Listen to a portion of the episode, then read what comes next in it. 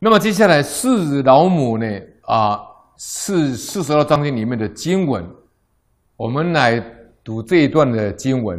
佛言：“慎勿视女色，亦莫共言语。若以愚者正心思念，无为沙门。处以浊世，当如莲花，不为尼污。想起老者为母，长者如姐，少者如妹，智者如子，生度脱心，习灭恶念。”我们。感应篇会变这经文呢，是就从这个地方出来的。那么这一段的经文，只要是说佛开示，告诉这些沙门以及弟子们，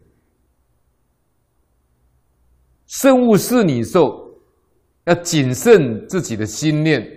当你见到女色那一刹那，不要跟女众讲话，这个是我们最容易患的。亦莫共言语。那如果同事怎么办呢？莲友怎么办呢？朋友怎么办呢？尽量不要说。啊，凡夫就是凡夫，会起心动念。你对他好，他就会起心动念，起贪爱心。啊，亦莫共言理，尽量不要讲话，最好能止语，不要讲话比较好。啊，因为我们习气无量无边，我们的爱意种子无量无边，有些是过去生的眷属因缘，都有可能。若以愚者，如果不得已要跟他讲话，要正心思念，要端正心念，端正自己的身口意，啊，端心正意。我为沙门，我是一个修行人，我是一个沙门。